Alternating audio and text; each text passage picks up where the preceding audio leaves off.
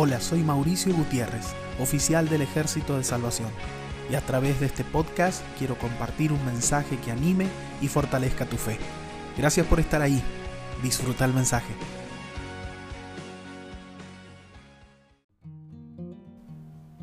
Buenos días. Hoy vamos a meditar en un nuevo versículo del libro de Juan capítulo 21.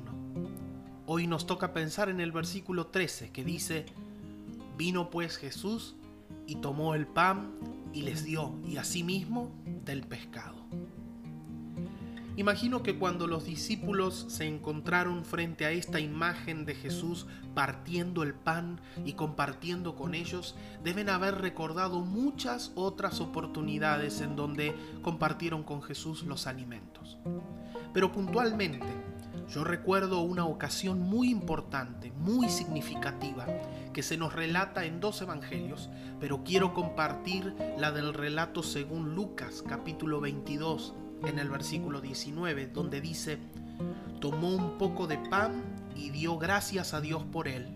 Luego lo partió en trozos, lo dio a sus discípulos y dijo, esto es mi cuerpo, el cual es entregado por ustedes. Hagan esto en memoria de mí. Imagino que los discípulos en esa mañana, al compartir este pan recién hecho por Jesús, este pan calentito, ellos recordaron aquellas palabras de Jesús en esa noche antes de su crucifixión y muerte. Palabras tan significativas. Creo que para los discípulos, luego de esa cena con Jesús, cada vez que ellos partían el pan, no podrían dejar de recordar las palabras de Jesús y esta es una ocasión muy especial porque estaban junto a Jesús compartiendo en este desayuno el pan.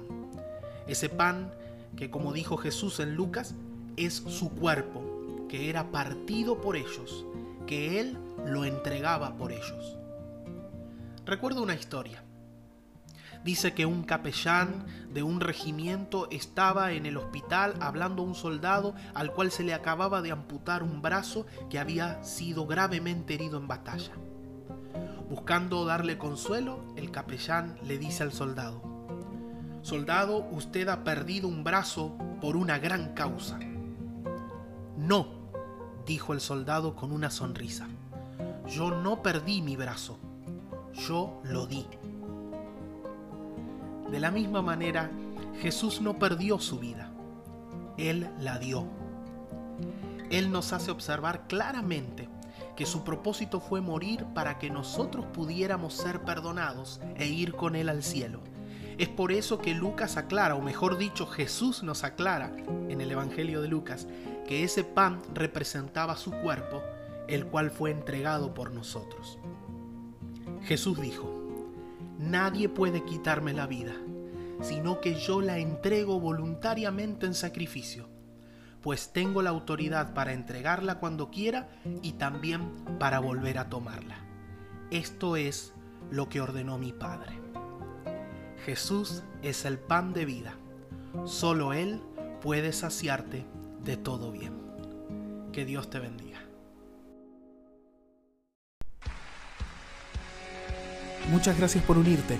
Espero que hayas disfrutado de esta palabra. Deseo que Dios te bendiga y que nos volvamos a encontrar. Hasta la próxima.